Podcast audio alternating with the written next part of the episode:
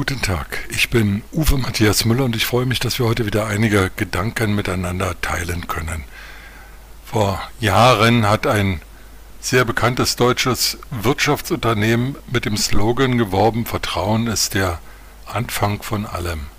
Abgesehen davon, dass dieses Unternehmen den eigenen Slogan nicht so sehr befolgt hat, ist, glaube ich, an diesen wenigen Worten viel wahr und Vertrauen, Wahrhaftigkeit, Zuverlässigkeit, das sind Werte, die wir brauchen, wenn wir auf unseren Staat, auf unsere Verwaltung schauen und die, wenn sie dann eingehalten werden und sich als wahrhaftig erweisen, viel zur Akzeptanz staatlichen Handels beitragen.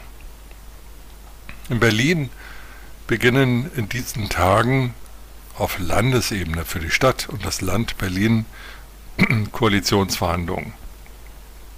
Die Vorsitzende und Spitzenkandidatin der SPD, Franziska Giffey, man muss sich in Erinnerung rufen, dass sie als Bundesministerin zurückgetreten war, weil nach jahrelangen Recherchen klar war, dass sie sich ihren Doktortitel erschlichen hatte diese Franziska Giffey hatte im Wahlkampf dafür geworben, ein starkes, ein sicheres Berlin zu schaffen und hatte unverhohlen eine Koalition mit FDP und CDU befürwortet. Nun muss man wissen, dass Franziska Giffey das eine ist, die Berliner SPD ist das andere. Dieser Landesverband der SPD gilt als besonders links und disparat und der Co-Vorsitzende der SPD, Raid Saleh, als Intrigant und Repräsentant dieses linken Flügels.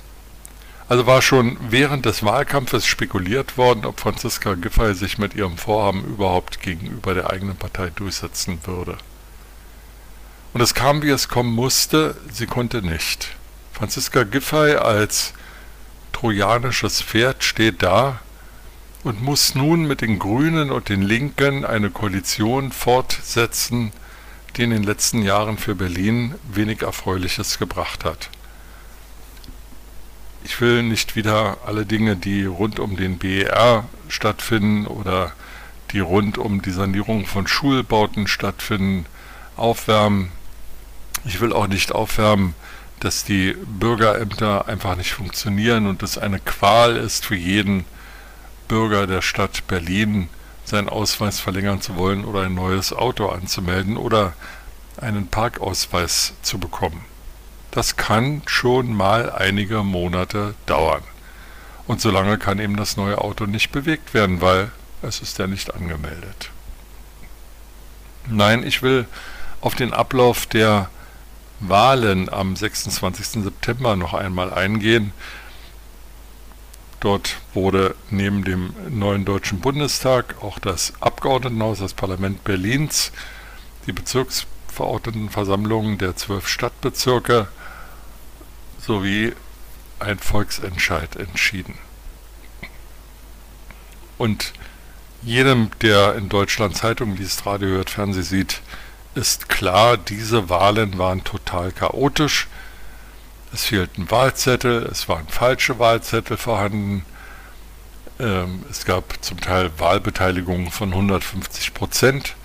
250.000 Berliner durften oder mussten ohne gültigen Ausweis wählen, weil die Bürgerämter nicht in der Lage gewesen waren, die Ausweise rechtzeitig zur Verfügung zu stellen. Es durften 16-Jährige abstimmen, die gar nicht wahlberechtigt sind. Es gab zum Teil total identische Wahlergebnisse, die darauf zurückgeführt wurden, dass die Wahlergebnisse in diesen Wahllokalen geschätzt wurden und die Verantwortlichen für diese Schätzungen und für die Feststellung der Wahlergebnisse für die Verwaltung in Berlin nicht erreichbar waren. Also Wahlbeteiligung 150 Prozent, geschätzte Ergebnisse nicht legitimierte Abstimmungsteilnehmer. Das sind doch Zustände, die wir von autoritären oder Vierte Weltstaaten kennen oder dort vermuten, aber nicht von der Hauptstadt der viertgrößten Wirtschaftsnation der Welt. Und wenn das alles möglich ist und aufgrund einer solchen Wahl dann eine Regierung gebildet wird, dann darf der geneigte Bürger sich schon mal fragen, welches Vertrauen er denn in die Verwaltung und in die Politik seines Bundeslandes, seiner Stadt, seiner Gesellschaft haben soll.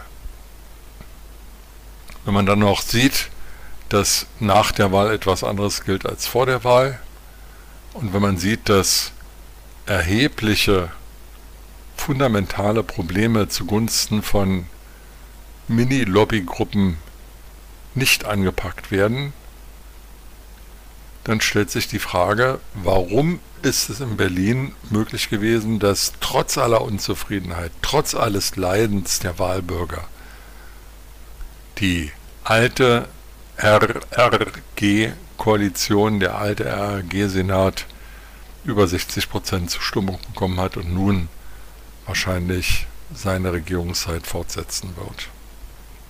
Es liegt wahrscheinlich auch mit der Schwäche der FDP, aber vor allem der CDU zusammen. Aber es hängt eben auch damit zusammen, dass die Bürger ganz offensichtlich ein gewisses Desinteresse an der Politik haben. Ja, sie gehen zur Abstimmung, ja, sie wählen, aber wenn irgendwas nicht klappt, ja, dann ist es halt so. Sie haben einfach, diese Bürger, vergessen, wie eine gut funktionierende Stadt sich anfühlt.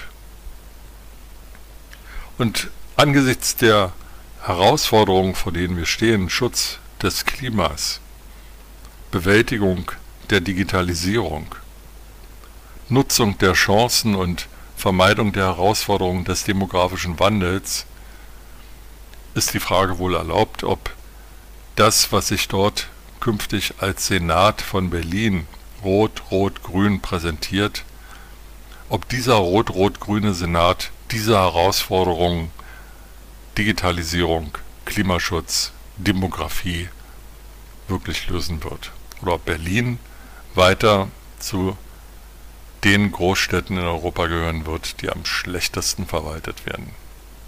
Den Bürgern von Berlin das anderes zu wünschen, die Hoffnung stirbt zuletzt. Mit diesen Gedanken in den Tag wünsche ich Ihnen eine gute Zeit und freue mich, wenn wir uns bald wiederhören.